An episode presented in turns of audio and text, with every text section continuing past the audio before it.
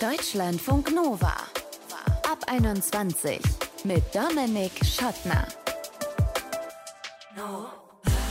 So reden, dass man noch atmen kann. Hä?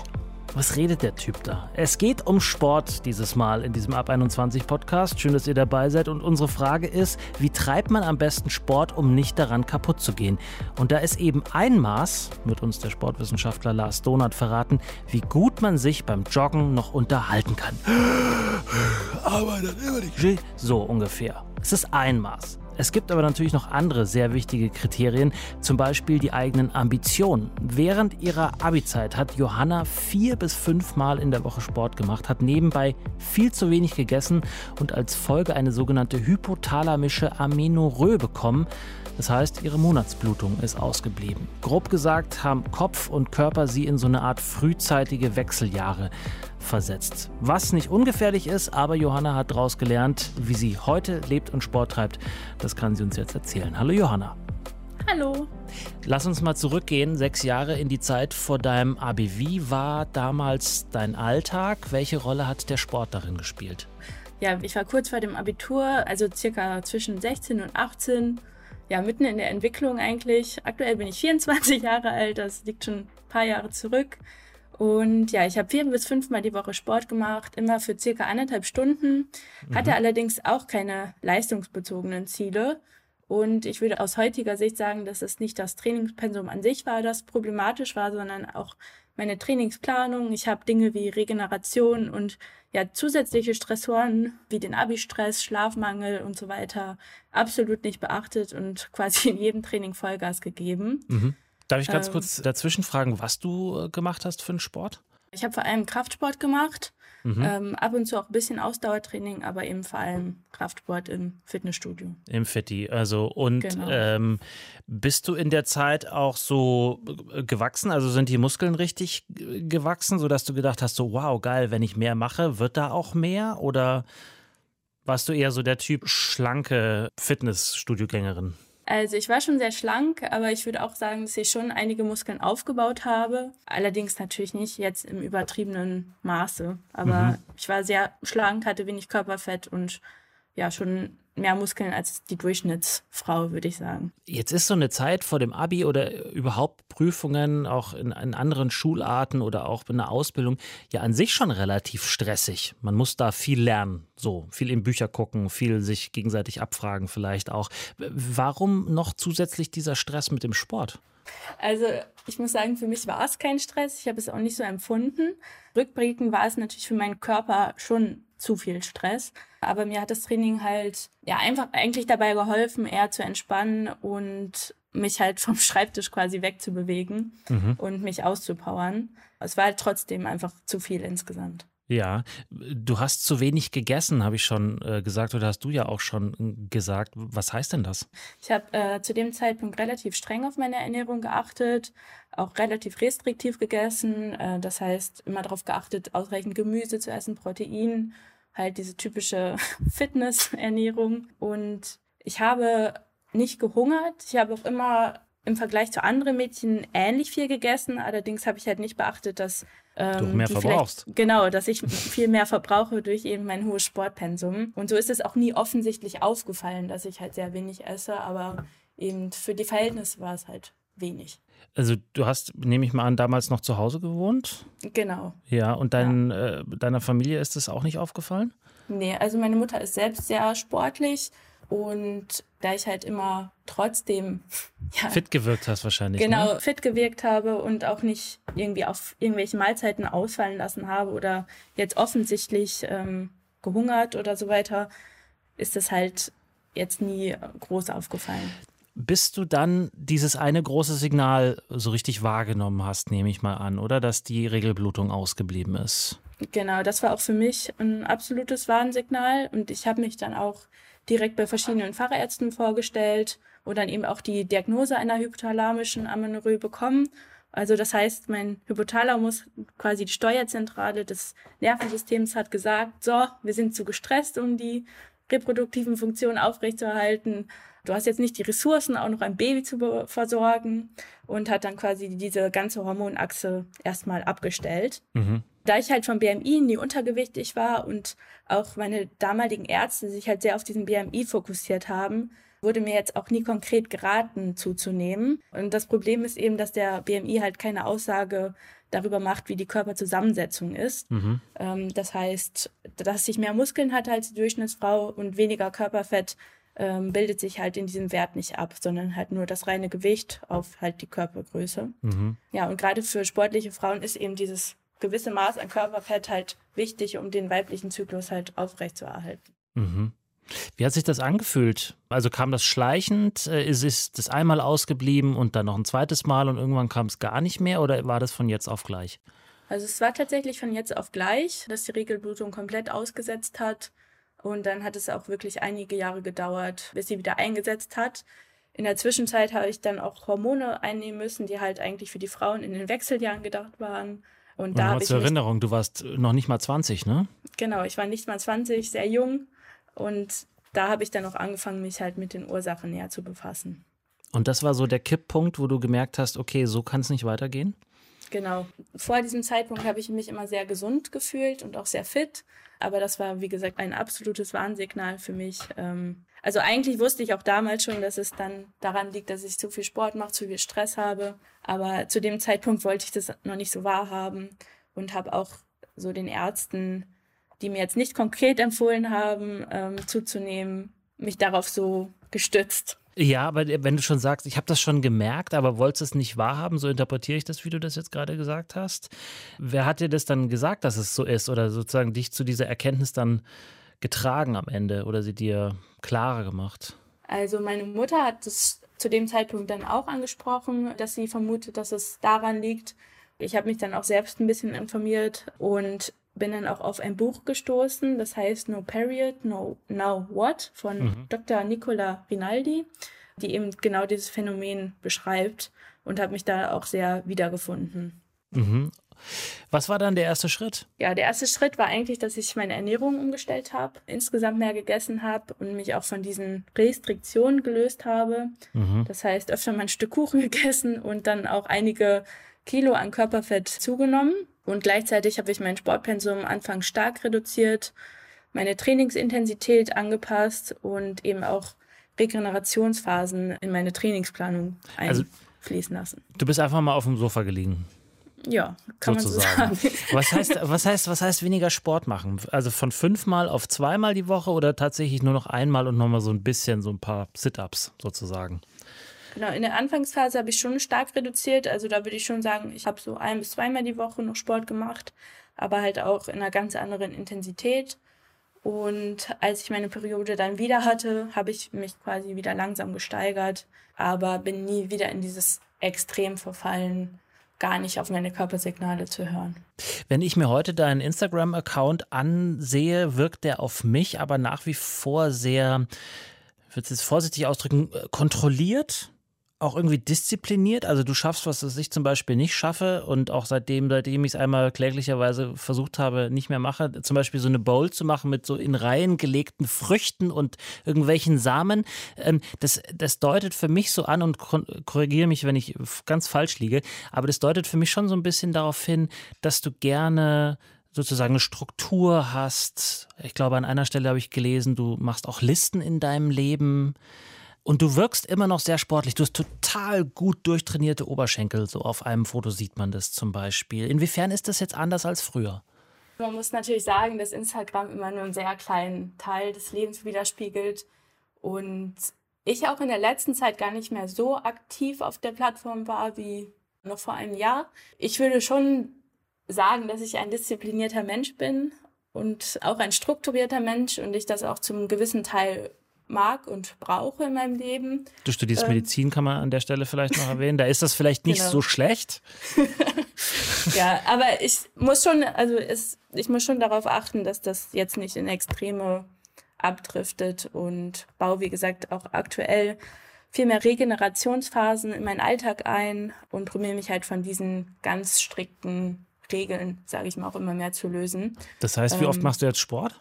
Aktuell mache ich wieder viermal die Woche Sport. Ich fokussiere mich aktuell eher auf den Kraftaspekt und nicht mehr so sehr auf optische Ziele. Und gerade für dieses Ziel ist es halt auch wichtig, dann ausreichend zu essen, was mir mittlerweile auch sehr leicht fällt. Das heißt, das Sportpensum ist aktuell wieder so quasi wie früher, aber die Trainingsplanung und der Umgang mit dem Sport ist halt aktuell ein ganz anderer. Hm. Zum Schluss, äh, Johanna, hast du denn Menschen, die da auch äh, darauf schauen, dass das nicht wieder so in so eine Extreme verfällt wie früher? Oder bist du da ganz alleine mit dir und, und kannst dich dann auch entsprechend beobachten und kontrollieren? Also ich habe schon einen sehr großen Freundeskreis und ähm, mit meiner Familie pflege ich halt auch einen sehr engen Kontakt, aber ich würde trotzdem sagen, dass ich eigentlich die Hauptperson bin, die da ein Auge drauf hat und auch schon so weit reflektiert habe, dass es jetzt für mich auch kein großes Problem mehr darstellt. Sagt Johanna. Früher hat sie vier bis fünfmal in der Woche Sport gemacht, als sie fürs Abi gelernt hat, hat dann gemerkt, oh, meine Monatsblutung bleibt aus, ich muss jetzt mal was ändern. Sie macht heute immer noch viel Sport, ist aber anders, gönnt sich mehr Ruhepausen und hat die Probleme von früher jetzt nicht mehr. Ich danke dir, Johanna. Ja, vielen Dank. Deutschlandfunk Nova regelmäßig Sport machen. Ich bin relativ sicher, dass sich das auf der einen oder anderen Liste mit Neujahrsvorsätzen von euch noch findet. Wahrscheinlich auch dann und wann vielleicht mal ohne Haken. Vielleicht habt ihr auch gedacht, oh, da muss ich wieder so viel machen und ehe ich so viel mache, mache ich lieber gar nichts. Aber was ist eigentlich viel und was ist ein gesundes Maß an Sport im Alltag und auf welche Signale unseres Körpers sollten wir dabei achten, damit das Ganze nicht nach hinten losgeht? Darüber möchte ich jetzt sprechen mit Lars Donath. Er ist Professor an der Sporthochschule in Köln und beschäftigt sich mit Trainingswirksamkeit unter anderem. Hi Lars. Hallo. Was ist denn so eine Faustregel? Ab wann ist Sport nicht mehr so gut? Ab welcher Häufigkeit und bis wohin ist es gut? Faustregeln sind schwierig, weil sie müssen zu dem Körper des Faustträgers passen und die Menschen sind unterschiedlich. Aber man sagt, jede Bewegung zählt. 150 Minuten pro Woche moderate körperliche Aktivität empfiehlt die WHO. Okay, das heißt also, wenn ich jetzt hier in Berlin von meiner Wohnung hierher in die Redaktion mit dem Fahrrad fahre, das sind zwischen sieben und acht Kilometer je nach Weg, das ist schon Sport dann? Oder hängt es da auch davon ab, ob ich jetzt mit 15 km/h dahin dödel oder mit 30 äh, alle umfahre? Körperliche Aktivität ist jede Art von körperlicher Bewegung, die mehr ist als Sitzen in Ruhe. Und das kann man als Vielfaches des Ruheumsatzes ausdrücken. Und das Dreifache ist so moderate Aktivität. Das geht bis das Sechsfache des Ruheumsatzes. Damit ist Energieumsatz gemeint. Und ab sechs wird es anstrengend. Und die WHO sagt, mindestens über die Woche 150 Minuten von dieser moderaten, also drei- bis sechsfachen des Ruheumsatzes einsammeln. Mhm. Jetzt habe ich ja aber, weiß ich ja immer nicht genau, bin ich gerade beim drei- oder sechsfachen meines Ruheumsatzes. Ähm, kann man das irgendwie an einem körperlichen Erschöpfungszustand messen? Also muss ich schwitzen beim Sport, damit es auch reicht? Ja, drei bis sechs ist ungefähr leicht außer Puste kommen und so ein bisschen anfangen zu schwitzen. Das hängt natürlich von der Fitness ab, aber da ist man sicher, wenn man so ein bisschen außer Puste gerät oder noch so fünf bis sieben Wortsätze bilden kann, dann ist man genau in dieser Range zwischen dem drei- bis sechsfachen des Ruheumsatzes. Fünf, fünf bis sieben Wortsätze? nach der, nach der. Hallo, äh, ich bin Lars und freue mich, heute Sport machen zu dürfen. Das waren ein paar mehr, aber das passt ungefähr. Und das ist aber für die Zeit nach der Aktivität oder während, während der, der, Aktivität? Aktivität. Während ah, ja. der Aktivität. Das heißt, wenn wir beide jetzt joggen gingen durch den Kölner Stadtwald, dann müssen wir uns noch so easy unterhalten können, aber in kurzen Sätzen. Ja, genau. Okay, das heißt, Interview wäre nicht mehr möglich. Vielleicht keine komplexen Interviews. Wie wichtig ist es denn, dass wir dann Pausen machen beim Sport? Und ja, Pausen sind Sport? wichtig. Pausen sind wichtig. Man sagt ja um Spaß manchmal, der Muskel wächst in der Pause. Die Wahl der Regenerationsmaßnahme, die Wahl der Trainingsfrequenz, sagt man, ist wichtig. Deswegen, man neigt, ähm, du hattest das gesagt, dazu, sich zu überladen, insbesondere in den ersten 18 Tagen des neuen Jahres. Das hält man nie lange durch, die Euphorie ist schnell vorbei.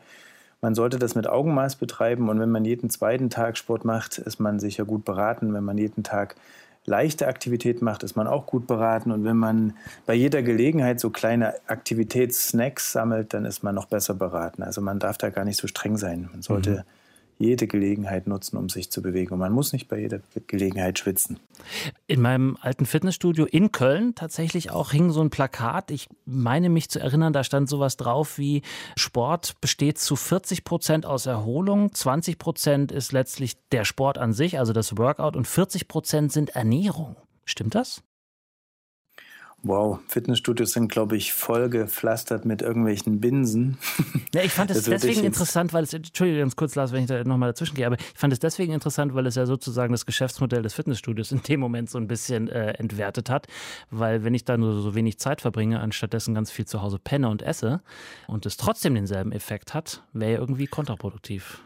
Ja, auf der anderen Seite, wenn man 24 Stunden nimmt und sagt, 20 Prozent ist Training, heißt das, dass man Jetzt müsste man äh, 24 durch 5 teilen, dann weiß man, wie viel Zeit man im Fitnessstudio verbringen soll. Ich glaube, der Slogan dreht sich eher darum, dass man Regeneration und Ernährung nicht vernachlässigen soll und mhm. das auf dem, auf dem Schirm behalten soll. Und das stimmt tatsächlich. Die Studienlage sagt auch, dass Regenerationsauswahlmaßnahmen wichtig sind und auch äh, Schlaf, Erholung unterschätzt werden als fitnesssteigernde Maßnahme. Insofern ist das schon ganz gut, was da stand. Und die Ernährung, also konkret, dass man jetzt wirklich annähernd die Hälfte des äh, Gewinns, den man durch Sport hat, eben auch über die Ernährung kommt? Ja, es gibt interessanterweise Studien, die zeigen, wenn man widerwillig Sport macht, ist man geneigt danach, sich ungesund zu ernähren, weil man sich quasi belohnt, so nach dem Motto, jetzt habe ich geschwitzt und mich gequält, jetzt gönne ich mir was. Mhm. Und je nachdem, wie die Ernährungsgewohnheiten vorher waren, ist das eben nicht immer der Salat danach, sondern eben auch mal die Tüte Chips und die Pizza. Insofern es ist richtig und äh, da gibt es auch eine Reihe anderer Studien, die zeigen, dass man ganz schnell die Kalorien, die man verbrannt hat, wieder drauf hat. Mhm. Insofern, das braucht man auf jeden Fall im, im Blick. Das mhm. muss man im Blick behalten. Und ist dann auch Aufgabe einer Trainerin, eines Trainers, wenn man eine hat, dann entsprechend darauf zu achten, dass das in einer guten Balance zueinander ist. Also nicht nur die Ernährung an sich, sondern auch in Kombination mit den Übungen, die man macht. Absolut. Ein Trainer, der das nicht im Blick hat, der ist ein unvollständiger Trainer. Mhm. Oder Oldschool, weil ich erinnere mich noch an so, an so Tipps von sagen wir es ehrlich, Fußballtrainern oder auch irgendwelchen äh, altbackenen Muckibudenbesitzern, die gesagt haben, du musst in den Schmerz gehen. Erst wenn du in den Schmerz gehst, kann der Muskel wachsen. Überkommen oder ist da auch ein Fünkchen Wahrheit dran? Ja, das ist dieser alte No Pain, No Gain Slogan. Also man weiß mittlerweile sehr gut, dass äh, man äh, less Pain braucht, to have more gain. Also man braucht nicht viel Schmerz, um viel Zuwachs zu bekommen. Insbesondere im Ausdauersport ist das so. Da finden eigentlich 95 Prozent der Trainingszeit in einem Intensitätsbereich statt, wo man sich noch locker unterhalten kann. Also nicht nur fünf bis sieben Wortsätze, da kann man fast den Zauberlehrling aufsagen. Mhm. Das ist wirklich nicht wichtig, sich so mit Intensität zu quälen. Ja, zum Schluss für die Leute, die uns jetzt zuhören und sagen, ach ja, dieser Neujahrsvorsatz, gut, dass du mich erinnerst, der liegt hier irgendwo noch rum, den setze ich jetzt um. Und die kommen aus einem komplett unfitten Zustand und merken dann relativ schnell, irgendwas stimmt jetzt nicht mit meinem Körper. Welche Signale sollte man tunlichst wahrnehmen und dann auch entsprechend handeln? Also wenn man merkt, dass man äh, erschöpft ist, antriebslos ist, wenn man vielleicht eine sehr hohe Ruheherzfrequenz hat, der Puls ein bisschen höher ist, wenn man schnell außer Puste gerät, abends schwer runterkommt, wenn man Appetitlosigkeit hat, vielleicht auch schnell schwitzt, einen kaltschweißigen Eindruck hat, dann ist das schon ein deutlicher Hinweis für ein drohendes Übertrainingssyndrom. Aber meistens kommen die Symptome, wenn das Kind schon im Brunnen liegt. Deswegen ist es wichtig, dass man wirklich ruhig anfängt, so ganz leicht, unterfordernd vielleicht und nicht übertreibt, insbesondere wenn man sich den Zeitgeist der Selbstoptimierung anschaut, da will man hohe Intensität in kurzer Zeit, maximaler Ertrag und das ist quasi die Sprintperspektive auf den Sport besser ist, sich Zeit zu nehmen, geduldig zu sein, Motive zu prüfen, Ziele zu überlegen, Support zu organisieren, Barrieren im Blick zu behalten und dann hat man eine Chance, dass die Neujahrsvorsätze nicht am 18. Januar schon über Bord fliegen. Sagt Lars Donat von der Sporthochschule in Köln. Vielen Dank. Sehr gerne, jederzeit wieder. Gute Zeit nach Berlin. Also, Sport muss nicht Mord sein, aber auch kein überambitionierter Wettkampf gegen sich selbst. Nicht, dass ihr jetzt sofort losrennt und zusammenklappt und das am Ende auf uns hier bei Deutschlandfunk Nova schiebt. Das läuft auf jeden Fall nicht. Aber vielen Dank fürs Zuhören, vielen Dank für euer Interesse. Bis zum nächsten Mal. Ich bin Dominik Schottner. Bleibt gesund und geschmeidig. Ciao. Deutschlandfunk Nova ab 21. Immer Montag bis Freitag auf deutschlandfunknova.de und überall, wo es Podcasts gibt. Deutschlandfunk Nova ab 21.